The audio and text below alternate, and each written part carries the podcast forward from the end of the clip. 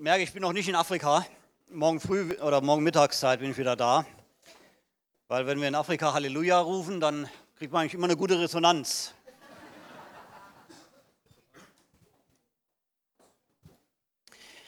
Nochmal, können wir nochmal probieren. Halleluja. Halleluja. Na, das ist ein deutsches Halleluja, ne? Gut, wunderbar. Wir haben ein Dankfest heute und ich habe mich nicht darauf vorbereitet, also Entschuldigung dafür. Aber ich möchte schon auch Dank geben. Und äh, wenn wir jetzt das äh, Video oder das Video, die Bilder sehen von Namibia, dann äh, möchte ich auch Dank sagen für diese Arbeit. Ja. Jetzt 24 Jahre, verdammt lange Zeit, könnte man sagen. Ja. Ähm, und was wir sehen jetzt, die Bilder, die wir dann sehen werden, das sind dann die Ergebnisse eurer Saat. Ja, die Saat, die ihr gebracht habt, äh, über, durch das Geben und für die Gebete. Wir haben jetzt sieben Bibelschulen im Land, hier sieht man das. Äh, eine ist äh, eigentlich außerhalb des Landes, in Santa Clara, in Angola. Aber ansonsten haben wir jetzt äh, den Norden eigentlich recht gut abgedeckt mit Ondankwa, Kaisosi und Katima, Mulilo. Ähm, an der Küste sind wir sehr beschäftigt jetzt, da bin ich auch sehr viel selbst involviert. Und die neue Bibelschule in Marienthal, damit sind wir jetzt endlich im Süden angelangt und hoffentlich werden wir den Rest des Landes auch noch ähm, äh, erreichen. Ähm, ja, jetzt? Okay, danke. Vielen Dank. Die, was ich sagen möchte, ist, dass durch diese Arbeit erreichen wir sehr viele Menschen. Ja? Ich habe jetzt hier nur ein paar alte Bilder, die, die neueren Bilder sind noch nicht drauf. Aber diese Leute, die wir ausbilden, jetzt über diese 24 Jahre, wir haben, wir haben äh, ich denke, 600, 700 Leute ausgebildet soweit. Und jeder, oder nicht jeder, aber viele davon sind dann auch beschäftigt, wie hier diese Gemeinde mit Bibelschule und Kindergarten in Katima Mulilo, äh, Kindergarten im Container, die bauen aber gerade ein, Kindergartengebäude da.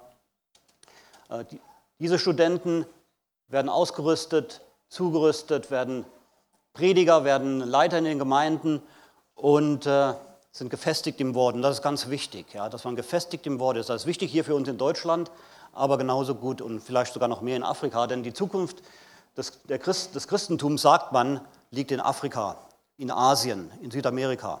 Da werden die neuen ähm, Bewegungen im Christentum werden von da kommen. Und vielleicht auch aus Pforzheim, ne? wenn ihr weiter so stark dabei bleibt und so stark äh, auch die Bibelschule und die anderen Dinge äh, äh, macht, die es hier angeboten werden. Äh, Daniel war schon da für eine Abschlussfeier. Wir geben den Studenten auch immer Studienbücher, weil das so wichtig ist, dass sie mehr ins Wort gehen, immer mehr ins Wort. Manfred war auch da gewesen. Äh, der Kindergarten in Ondankwa, die wir auch äh, renovieren konnten oder ein neues Gebäude bauen konnten und der jetzt von der, von der Regierung auch begutachtet wurde und die sagen, das läuft ganz toll da und wir wollen da auch helfen. Die werden uns wahrscheinlich in der Zukunft auch Geld zur Verfügung stellen und vielleicht ein oder zwei Mitarbeiter bezahlen für den Kindergarten dort. Also es bewegt sich überall was. Das ist eine Bibelschule jetzt, eine Abendbibelschule an der Küste, in einer umgebauten Garage. Also alles sehr eng, aber die Leute kommen. Da quetschen sich dann 20, 30 Leute manchmal in so eine äh, Garage rein, die umgebaut ist. Tagsüber ist das ein Kindergarten. Hier ist auch so eine, die in Walfish Bay, äh, die neueste Bibelschule in Marienthal, eine Wellblechhütte, aber gut, gut, äh, eigentlich recht gut gebaut, nur im Sommer ist tagsüber ein bisschen zu heiß, hat man dann lieber abends die, ja, ähm, was, woraus wollte ich noch zurück? Ähm, ja, das Ganze ist eure, ist die, die Ernte eurer Arbeit. Dass der Edmund damals gesagt hat, ja, geht nach Namibia. Wir stehen hinter euch. Ja. Und damals war unsere Gemeinde noch nicht so groß wie heute. Und das war dann auch ein Glaubensschritt, den er da machen musste und gesagt hat, jawohl. Und wenn man sich heute die Gemeinde anschaut, wenn ich die Gemeinde mir anschaue von vor 24 Jahren, 25 Jahren und die Gemeinde heute sehe, bin ich total begeistert, wie die Gemeinde gewachsen ist. Nicht nur zahlenmäßig, aber auch qualitätsmäßig. Das sehe ich ja auch, sehe ich auch in den Hauskreisen, wenn ich da hineingehe. Ich bin so begeistert, was da läuft, wie viele Mitarbeiter da sind. Das ist unglaublich. Ja. Ähm, das ist die die Saat, die der Edmund ausgesät hat. Und durch Gebet und Hingabe sehen wir eine große, große Ernte. das Missionswerk in, in Indien mit sehr viel, viel Arbeit. Okay, ich möchte euch grüßen auch von Kaslin. Wir können das ausmachen hier. Kaslin lässt euch grüßen und äh, sie wäre gerne mitgekommen, ging diesmal leider nicht. Sie wird jetzt im Dezember nach Europa kommen, wird aber ihre, ihre Mutter in, in Nottingham in England besuchen und wird am Ende des Jahres für eine Woche hier in Deutschland sein. Ich glaube, am 28. Dezember wird sie hier in der Gemeinde dienen. Ähm, bitte betet für Schnee. Wir brauchen Schnee am 28. oder um den Dreh rum. Denn Justin, unser kleiner Junge, kommt mit und er hat fürchterlich geweint am äh, letzten Weihnachten, weil er keinen Schnee gesehen hat. Und all die Filme im Fernsehen und auf DVD und so, die er sich da anschaut, da sieht man immer den Nikolaus im Schlitten fahren. Ja, man sieht Kinder Schneeballschlachten machen und Schneemänner bauen. Und äh, da hat er geweint. Er hat nur den großen Sandhaufen vor der Haustür, die, die Namib-Dünen, ja. Aber da kannst du schlecht einen Schneemann bauen und auch keine Schneebälle werfen. Also bitte betet für Schnee, dass wir Schnee haben, dass der Justin endlich äh, diese Erfahrung machen kann. Ja, äh, uns geht es gut, uns geht es sehr gut. Wir, haben, wir sind gesegnet worden. Die Arbeit haben wir schon berichtet ein bisschen. Die Kasslin ist jetzt auch ähm, involviert in der evangelischen Stadtmission in, äh, in Swakopmund, ist da Gemeindediakonin und besucht ältere Menschen vor allen Dingen. Swakopmund ist das Altersheim der deutschen Bevölkerung im Land. Das heißt, sehr viele alte Menschen setzen sich dort zur Ruhe. Und äh, dadurch gibt es dann natürlich viele Leute, die krank sind, die äh, äh, in Pflegeheimen sind, in Altersheimen sind. Und Kaslin betreut die, geht dahin, singt mit denen Lieder, liest ihnen die Bibel vor, betet mit denen und das macht ihr sehr viel Spaß und die Leute mögen das auch. Ja, ganz liebe Grüße auch vom Roy Wallace, unserem Boss da in Namibia, der äh, etwas kränkelt, dem geht es auch im Augenblick nicht ganz so gut. Er hat äh, eine Spinal, wie dann was? Hm? Genau, also Spinalkanalverengung. So, ja. Ähm, da er keine, keine Krankenversicherung hat, kann er sich nicht operieren lassen. Jetzt hilft nur noch das Gebet. Und dafür möchte ich auch bitten, dass ihr für den Roy Wallace äh, betet, dass es ihm bald besser, besser geht. Gut, lass, gehen wir ins Wort Gottes. Lass uns beten. Vater im Himmel, ich, wir danken dir heute Morgen, dass wir Erntedankfest feiern, dass wir daran erinnert werden, wofür wir danken können. Und es gibt so viel in unserem Leben, wofür wir dankbar sein können. Wir dürfen das nie vergessen, Herr, was du Gutes getan hast in unserem Leben. Von dem Tag unserer Errettung bis heute hast du uns behütet, beschützt, bist du bist mit uns gegangen in schwierigen Zeiten, hast uns getragen, wie ein Vater sein Kind trägt. Und so bitten wir dich jetzt, dass du uns heute auch durch dein Wort stärkst und ermutigst, dass wir weiter wachsen können und noch mehr Frucht bringen, jeder Einzelne von uns, wo du uns hingestellt hast. Darum beten wir in Jesu Namen. Amen. Gut, dann gehen wir ins Wort Gottes und wir schlagen auf 2. Samuel Kapitel 11, eine sehr, denke ich, äh, sehr bekannte Stelle. Und das steht hier in meiner Bibel, gibt die Überschrift Davids Ehebruch und Blutschuld. Und ähm, ja, genau. Und es geschah bei der Wiederkehr des Jahres, zur Zeit, wenn die Könige ins Feld ausziehen, da sandte David Joab und seine Knechte und mit ihm und ganz Israel aus. Und sie verheerten das Land der Söhne Ammon und belagerten Rabba. David aber blieb in Jerusalem. Und es geschah zur Abendzeit, dass David von seinem Lager aufstand und sich auf dem Dach des Königshauses erging. Da sah er vom Dach aus eine Frau baden. Die Frau aber war von sehr schönem Aussehen. Und David sandte hin und erkundigte sich nach der Frau. Und man sagte, ist das nicht Bathseba, die Tochter Eliams, die, Tochter, äh, die Frau Urias des Hethiters? Da sandte David Boten hin und ließ sie holen. Und sie kam zu ihm und er lag bei ihr. Sie hatte sich aber gerade gereinigt von ihrer Unreinheit. Und sie kehrte in ihr Haus zurück. Und die Frau wurde schwanger. Und sie sandte hin und berichtete es David und sagte, ich bin schwanger. Da sandte David zu Joab, schickt mir Uriah den Hethiter. Und Joab schickte Uriah zu David. Und Uriah kam zu ihm und David fragte nach dem Wohlergehen Joabs und nach dem Wohlergehen des Volkes und nach der Kriegslage. Und David sagte zu Uriah, geh in dein Haus hinab und wasche deine Füße Und als Uriah aus dem Haus des Königs ging, kam ein Geschenk des Königs hinter ihm her. Uriah aber legte sich am Eingang des Königshauses nieder, bei allen Knechten seines Herrn und ging nicht in sein Haus hinab. Und man berichtete es David. Uriah ist nicht in sein Haus hinabgegangen. Da sagte David zu Uriah, bist du nicht von der Reise gekommen? Warum bist du nicht in dein Haus hinabgegangen? Und Uriah aber sagte zu David, die Lade und Israel und Juda wohnen in Zelten und mein Herr selbst, Joab, und die Knechte meines Herrn lagern auf freiem Feld. Und da sollte ich in mein Haus hinabgehen, um zu essen und zu trinken und bei meiner Frau zu liegen? So wahr du lebst und deine Seele lebt, wenn ich das tue. Da sagte David zu Uriah, bleib auch heute noch hier, morgen werde ich dich entlassen. So blieb Uriah an diesem Tag und am folgenden in Jerusalem. Und David lud ihn ein, und er aß und trank vor ihm, und er machte ihn betrunken. Und am Abend ging er hinaus, um sich auf sein Lager bei den Knechten seines Herrn hinzulegen, aber in sein Haus ging er nicht hinab. Und es geschah am nächsten Morgen, da schrieb David einen Brief an Joab und sandte ihn durch Uriah. Und er schrieb in dem Brief folgendes: Stellt Uriah dahin, wo die Kampffront am härtesten ist, und zieht euch hinter ihm zurück, dass er getroffen wird und stirbt. Und es geschah, als Joab in die Stadt, als Joab die Stadt ständig beobachtete, setzte er Uriah an der Stelle ein, von der er erkannt hatte, dass dort kriegstüchtige Männer waren. Als nun die Männer der Stadt auszogen und gegen Joab kämpften, fielen einige vom Volk, von den Knechten Davids. Dabei starb auch Uriah, der Hethiter. Bis hierhin. Eine Geschichte, denke ich, die uns allen wohl bekannt ist. Es involviert David, den wir kennen als einen Lobpreiser. Er war einer, der Gott loben und preisen konnte, der ein Lobpreisleiter war, ja, also voll hingegeben. Er war ein Krieger. Wir wissen, wie die Menschen gesungen haben. Saul hat tausend erschlagen, David hat zehntausend erschlagen. Er war ein General, ein Heerführer. Er war ein König. Und die Bibel sagt, er war ein Mann nach Gottes Herzen.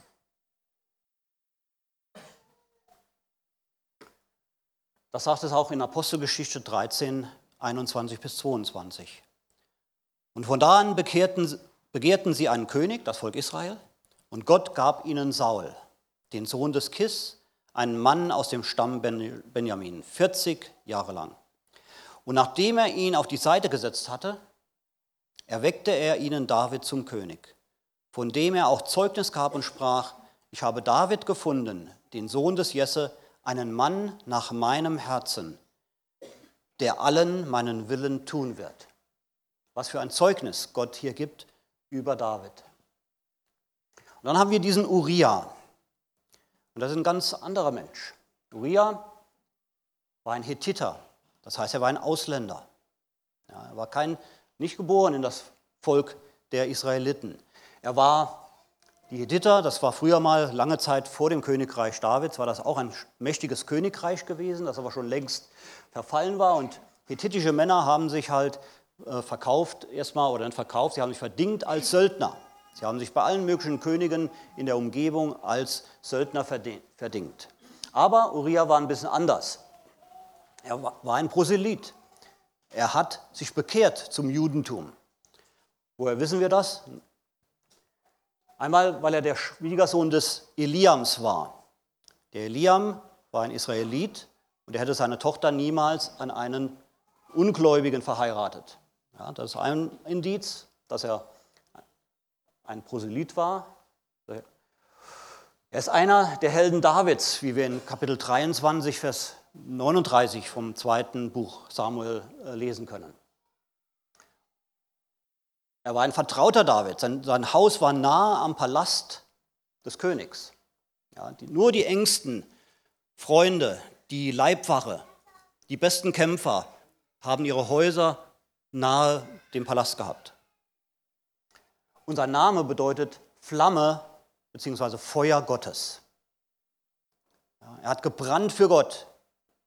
Und diesen Namen hat er sicher erst bekommen, nachdem er sich bekehrt hatte zu Jehova. Das ist der Uriah. Schauen wir uns nochmal den David an, den König, den Mann nach Gottes eigenem Herzen. Was sagt es weiter über ihn? Wenn wir lesen, er war bequem geworden, denn als die Zeit war, in der die Könige in den Krieg ziehen sollten, blieb er zu Hause. Er war nachlässig geworden. Und das ist eine große Gefahr, wenn wir bequem und nachlässig werden in dem, was wir tun sollen, zu dem wir berufen sind. Er war satt geworden. Hat vielleicht so einen Bauch gehabt, wie ich mittlerweile habe. Ist noch nicht ganz so groß, ich weiß, aber es kommt noch. Er wurde anfällig für Versuchung.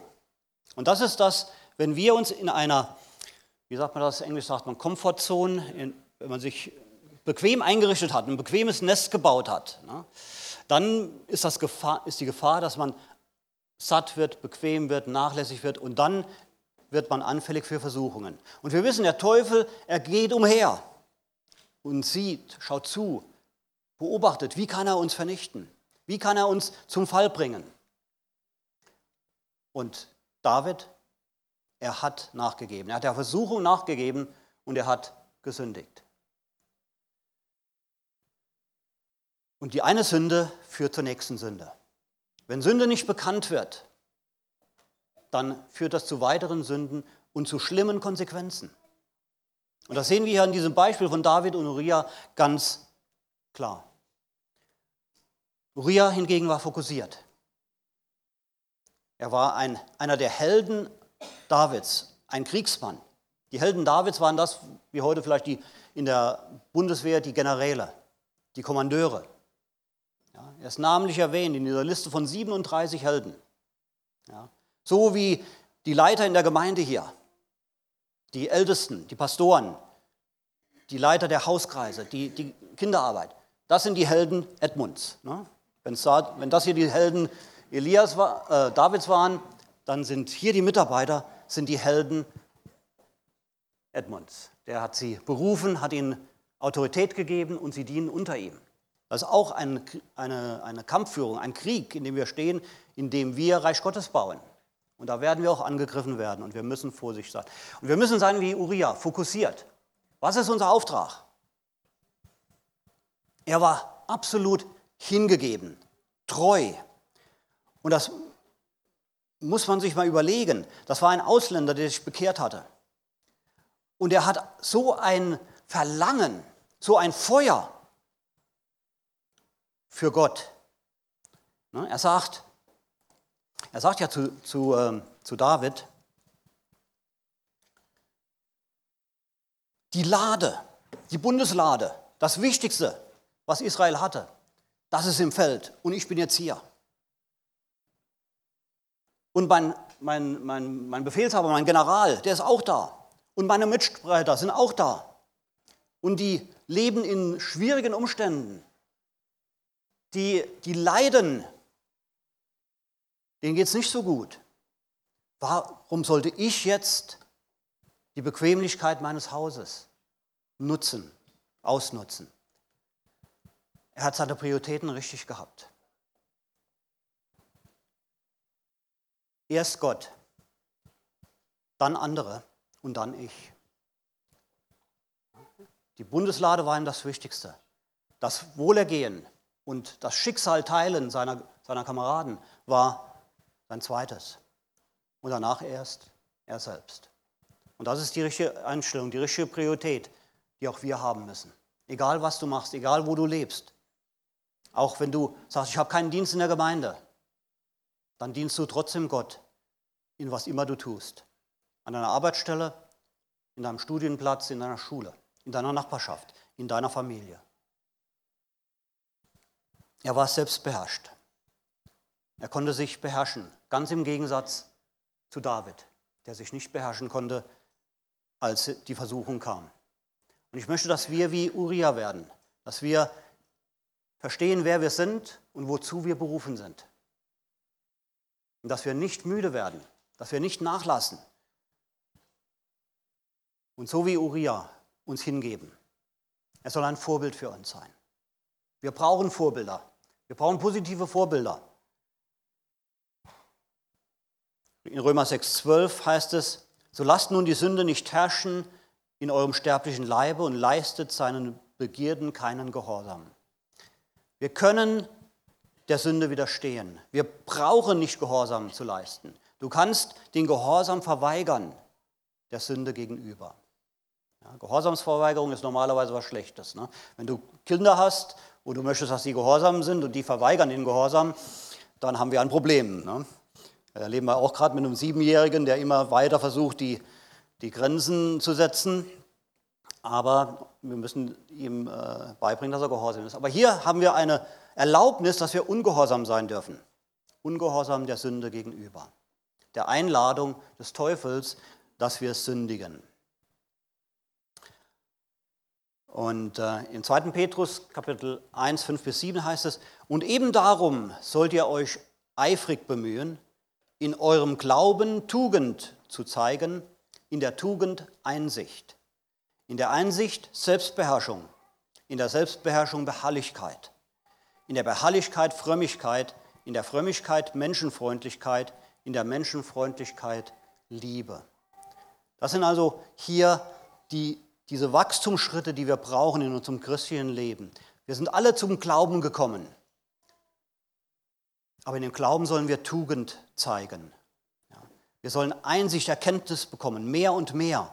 Wir sollen uns selbst beherrschen, nicht gehen lassen. So wie David. David, der bequem geworden war. Beharrlich, geduldig sein in den Zielen, die wir uns gesetzt haben, in den Zielen, der Berufung, die Gott uns gegeben hat. In der Beharrlichkeit, Frömmigkeit. Ein anderes Wort ist hier ähm, Gottesfurcht oder Gottseligkeit. Ich würde auch Gottvertrauen dazu tun. Ja? Frömmigkeit, Vertrauen auf Gott, dass er mit uns ist. Und wenn mehr er mit uns ist, wer kann gegen uns sein? In der Frömmigkeit Menschenfreundlichkeit. In anderen Übersetzungen sagt es brüderliche oder geschwisterliche Liebe. Das erfahren wir immer wieder. Wir erfahren diese geschwisterliche, brüderliche Liebe von euch. Jeden Monat kommt finanzielle Unterstützung. Jede Woche wird gebetet für uns in der Gemeinde. Und viele von euch beten täglich für uns zu Hause. Ja, das erleben wir. Dann kommen Leute, die in Deutschland zu langweilig ist, wie der Peter Rudolf. Die sagen, ich muss mal wieder was schaffen gehen. Und da, kommt er nach Namibia und, und äh, steigt da aufs Dach, obwohl er eigentlich schon fast im Rentenalter ist. Und dann äh, und äh, macht sich da nützlich. Ja? Wir erleben diese geschwisterliche Liebe ja? und wir sind sehr dankbar dafür. Und dann die Liebe, die auch übersetzt wird in anderen Übersetzungen, Liebe zu den Menschen, Liebe zu den Verlorenen. Ja, wir müssen diese Menschen sehen, die verloren sind in den Straßen. Wenn wir durch die Straßen gehen, müssen wir die Menschen sehen als geliebte Menschen, die Gott so lieb hat, dass er seinen Sohn Jesus gesandt hat. Wir sollen mit derselben Liebe diese Menschen sehen und versuchen, sie einzufangen als Menschenfischer. Gott hat uns diesen Auftrag gegeben. Seid Menschenfischer. Das ist die Wachstumsschritte, die wir brauchen in unserem Leben. Wachstum, Verbesserung, nicht zufrieden sein mit was wir erreicht haben. Früher gab es mal so eine Rockgruppe, die hieß Status Quo. Ich weiß nicht, ob die noch gibt. Das war lange vor der Zeit von den meisten von euch. Aber Status Quo heißt gegenwärtig, ne? Gegenwärtig. Zufrieden sein, ja? auch zufrieden sein mit dem Status Quo, mit dem, wie es jetzt ist. Und das kann nicht sein. Wenn wir uns die an Erntedank erinnern, da ist Wachstum. Ja? Wachstum und ständig neue Frucht. Jedes Jahr bringt der Baum neue Frucht. Ja? Und das muss bei, auch bei uns so sein. Ein Wachstum, ein ständiges Fruchtbringen. Was schwierig ist natürlich, man wird ja auch müde. Aber zum Glück haben wir eine Kraftquelle, in die wir immer wieder hinein, äh, wir can tap in, was, was heißt das? Die wir anzapfen können, ja? Die wir anzapfen können. Heute Morgen der Lobpreis, der war so, so stark. Ja? Da wird man aufgeladen, die Batterien werden aufgeladen in diesem Lobpreis, wo wir zusammen Gott loben und preisen. Das ist so eine Kostbarkeit. Also ich vermisse das. Ja, in der Stadtmission in äh, Swakopmund, wo wir da aushelfen, die machen drei Lieder und dazwischen ist immer irgendwelche Ansagen. Ja, das ist, da ist kein Lobpreis. Da ist ein Liedersingen. Ja, aber hier im Lobpreis in der Gemeinde erlebt man die Gegenwart Gottes. Und das ist, was Lobpreis ist. Ne? Uns zusammen in die Gegenwart Gottes führen. Danke für diese Lobpreisarbeit, die hier in dieser Gemeinde ist. Ich hoffe, ihr, ihr wisst das zu schätzen. Ähm, ja. Wir wollen wachsen, bis wir dahin kommen, zur Einheit des Glaubens und der Erkenntnis des Sohnes Christi gelangen und zum vollkommenen Manne werden, zum Maße der vollen Größe Christi. Das ist das Ziel. Immer mehr werden wie Jesus Christus. Da müssen wir uns dran messen lassen. Und dazu ist es gut, wenn wir Geschwister haben, die uns auch ins Leben hineinreden. Die sagen, hey Udo, das und das ist aber nicht okay in deinem Leben. Wir müssen diese Geschwister haben, diese Autoritäten haben oder Freunde haben, die uns die Wahrheit sagen. Ja, ich denke, wir alle, die wir in der Welt gelebt haben, ohne Jesus, wissen, wie das ist, wenn man Maske trägt. Ja, wenn man Sünde ver verbirgt oder Schwächen verbirgt oder überspielt. Und das ist ja kein schönes Leben. Das ist ja anstrengend und frustrierend. Und dann haben wir diese Freiheit erlebt, als wir Christen wurden. Gott hat uns freigesetzt von diesem Fake. Und jetzt können wir wirklich wir sein. Aber wir müssen dann auch ehrlich miteinander umgehen. Und das bedeutet auch Kritik ertragen und Kritik annehmen und mit Gottes Hilfe uns ändern. Im Philippa Kapitel 3, 14 bis 17 heißt es, eines aber tue ich, sagt der Paulus, vergessend was da hinten und mich ausstrecken nach dem, was vorne ist, jage ich dem Ziel anschauend hin zu dem Kampfpreis der Berufung Gottes nach, oben in Christo Jesu. Seid zusammen meine Nachahmer, sagt er. Brüder, und seht hin auf die, welche also wandeln, wie ihr uns zum Vorbild habt. Wir sollen uns den Paulus zum Vorbild nehmen. Wir sollen uns den Timotheus als Vorbild nehmen. Wir sollen uns einen Stephanus als Vorbild nehmen. Das sind sehr viele in der Bibel. Aber das ist auch sehr weit weg. Ne? Über 2000 Jahre ist das schon her. Also müssen wir uns umschauen nach Vorbildern. Und da sitzen ein paar Vorbilder. Da sitzen ein paar Vorbilder. Da sitzen auch ein paar Vorbilder. Wir haben genügend Vorbilder in der Gemeinde. Ja? Vor allen Dingen, wenn Leute mutig sind, nach vorne kommen und Zeugnis geben und sagen, das und das hat Gott mit mir gemacht. So hat Gott mich verändert. Das sind Vorbilder für uns. Ja, und wenn wir dann wirklich Leute sehen, die 40, 50, 60, 70 Jahre im Glauben stehen, preis den Herrn. Das sind die, die nicht aufgegeben haben. Wenn ihr die Weltmeisterschaft geschaut habt, die, die, das Marathon, der Marathonlauf, wie viele Menschen aufgeben, wie viele Läufer aufgeben mussten, weil sie einfach keine Kraft mehr hatten. Aber wir können hier in der Gemeinde sehen wir Leute, die den Lauf vollendet haben oder kurz davor sind, den Lauf zu vollenden. Ja. Und da wollen wir auch dazugehören. Wir wollen den Lauf vollenden. Wir wollen über diese Ziellinie schreiten, wenn unsere Zeit gekommen ist. Und nicht zu denen gehören, die aufgegeben haben. Und Paulus sagt, wir sollen uns Vorbilder nehmen von den Geschwistern. Und wir haben hier so viele.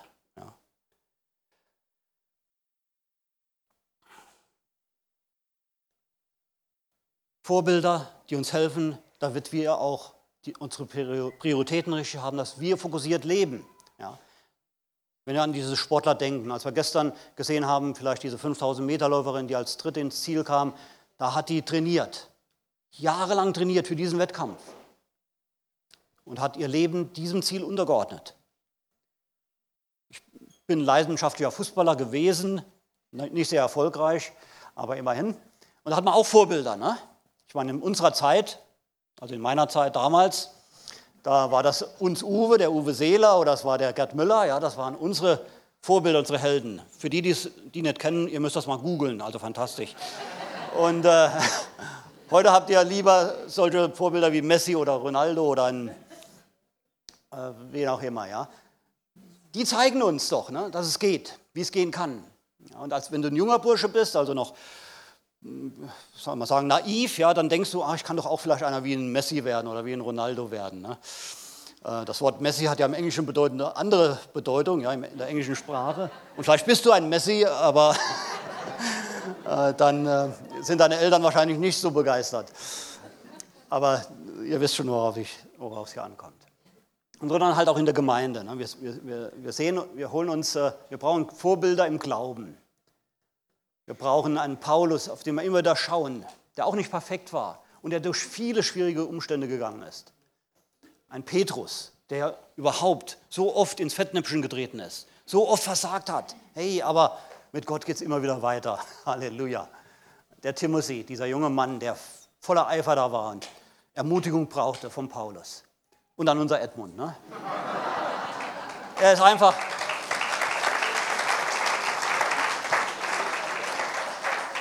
Er ist einfach der Beste. Ne? Ihr könnt sagen, was ihr wollt. Er ist der Beste. Ich habe viele Pastoren kennengelernt. Keinen wie der Edmund, einmalig. Und, und, und. Viele mehr. Das sind viele mehr, die wir uns als Vorbilder nehmen können und die wir auch als, als Väter oder, oder Mütter in Jesu annehmen können, mit, zu denen wir gehen können mit unseren Problemen und die mit uns einstehen dann und uns wieder aufrichten, wenn wir mal fallen. Denn wir fallen ja. Ne? Denn auch David ist ein Beispiel für uns, auch ein Vorbild. Ja? Er hat, denn er hat Buße getan. Er hat versucht, immer schön diese, diese Sünde von sich selbst, das wollte er schön vertuschen, unter den Teppich kehren, aber es ging nicht. Denn Gott hat ihm Nathan gesandt. Und Nathan hat ihm überführt von dieser Sünde und dann hat er Buße getan. Und in der Lutherbibel sagt es in Sprüche 24, 16, denn ein Gerechter fällt siebenmal und steht wieder auf, aber die Gottlosen versinken im Unglück. Das gilt auch für die Sünde. Wir können, ja, wir werden sünden. Sünde tun, sündigen, ja. Aber wir müssen wieder aufstehen. Wir müssen so wie David Buße tun und einen Neuanfang machen mit Gott. Und da ist Gott, dieser großzügige Gott, der so schnell bereit ist, uns zu vergeben. Je länger wir das herausziehen, das Buße tun und den Neuanfang, so mehr schaden wir uns selbst und anderen auch. Im 1. Johannes Kapitel 1, Vers 9 sagt es, wenn wir aber unsere Sünden bekennen, so ist er treu und gerecht, dass er unsere Sünden vergibt und uns reinigt von aller Ungerechtigkeit. Ist das nicht eine wunderbare Verheißung? Das ist so befreiend. Du musst nicht den Gang nach Canossa machen, wie damals der König Heinrich, der Buße tun musste und da als, als, als Büßer durch die Alpen marschieren musste zu Fuß. Ja. Du musst nicht auf den, den Knien zu irgendeinem heiligen Schrein krabbeln. Ja. Wir müssen nur unsere Sünde vor ihm bekennen und er vergibt uns. Ja, wenn ich das an, an so, wir müssen wieder aufstehen. Der VfB, Thomas, tut mir leid, muss wieder aufstehen. Ne? Der Thomas ist ein großer VfB-Fan, aber im Augenblick ist gestern war Leidenszeit. Nächste, nächste, nächste Woche Nächste Woche ist wieder himmelhoch jauchzend, ja. Schauen wir mal. Sagt die erfahrene Ehefrau, ja. Genau. Ähm, also wir müssen bedenken, dass wenn wir nicht Buße tun, wenn wir verharren in der Sünde, wenn wir sie versuchen zu, zu äh, übertünchen, ja, die Konsequenzen, die daraus entstehen, sind schlimm. Ja.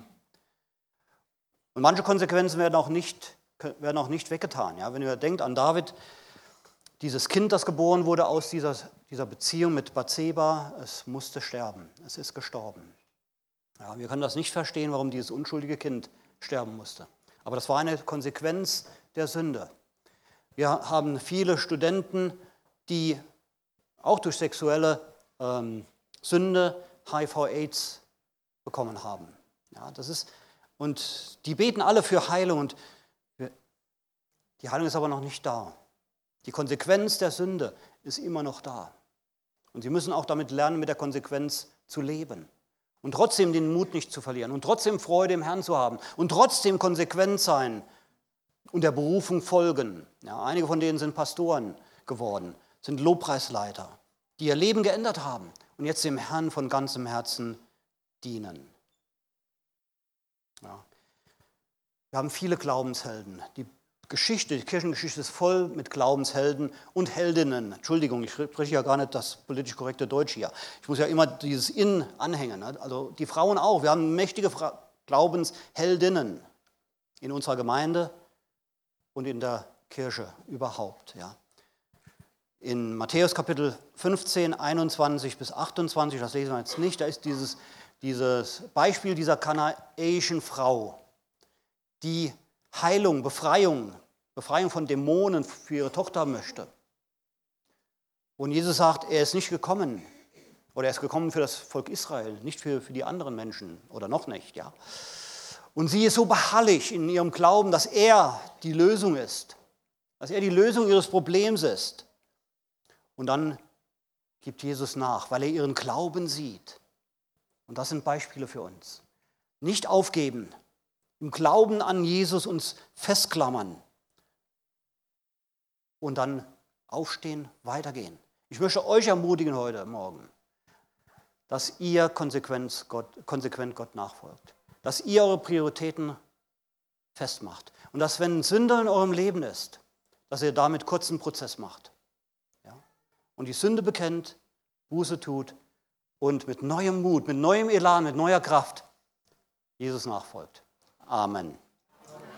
Lasst uns aufstehen. Ich möchte beten. Und wenn jemand persönliches Gebet haben möchte, wenn jemand persönliches Gebet, Gebet braucht, gerade hinsichtlich Buße, Sündenbekenntnis und Buße oder Prioritäten ausrichten, dann möchte ich doch, dass ihr nach vorne kommt und wir werden beten als Gemeinde mit euch. Halleluja. Vater im Himmel, ich danke für diesen Morgen. Ich danke für, dass wir uns heute daran erinnern, was du Gutes getan hast. Ernte Dank. Wir geben dir Dank für all das Gute, was wir empfangen haben. So viel gute Früchte in unserem Leben, so viel gute Dinge in unserem Leben. Hab Dank, Herr. Und Herr, wir haben jetzt dein Wort uns betrachtet und wir haben erkannt, dass wir ein Leben führen sollen wie ein Uriah. Hingegeben, fokussiert, uns nicht ablenken lassen und bereit sind, auch den Preis zu zahlen. Wir danken dir. Wir danken dir auch, dass wir gelernt haben von David, dass man fallen kann, aber auch wieder aufstehen muss. Und dass das nur geht, wenn wir Buße tun und dass wir uns dann auf deine Verheißung stellen, dass du vergibst und mit uns weiterläufst und uns mitziehst und uns erquickst. Dafür danken wir dir jetzt. So gib uns, gib uns ein, ein bußfertiges Herz, dass wir auf die Stimme des Heiligen Geistes hören, der uns überführt von jeder Sünde. Und dass wir dann schnell sind mit dem Bekenntnis der Sünde und die Vergebung empfangen in Jesu Namen. Herr, segne diese Gemeinde, jeden Einzelnen hier, der, der ein Mitglied ist oder auch nur ein Besucher. Herr, segne sie. Mach sie stark, Herr, im Glauben. Halleluja. Benutze du sie, Herr. Denn du hast sie geschaffen mit einem Plan, mit einem für ihr Leben. Und dafür danke ich dir. Herr, segne die Leiterschaft dieser Gemeinde. Ich bin dir so dankbar für die vielen Leiter und Mitarbeiter, die wir in dieser Gemeinde haben. Herr, das ist ein Wunder. Das ist ein Wunder. Und dafür danke ich dir. Danke, Herr, dass du jeden einzelnen von uns segnest, damit wir Segen sein können, wo immer wir hingehen. Halleluja. Amen.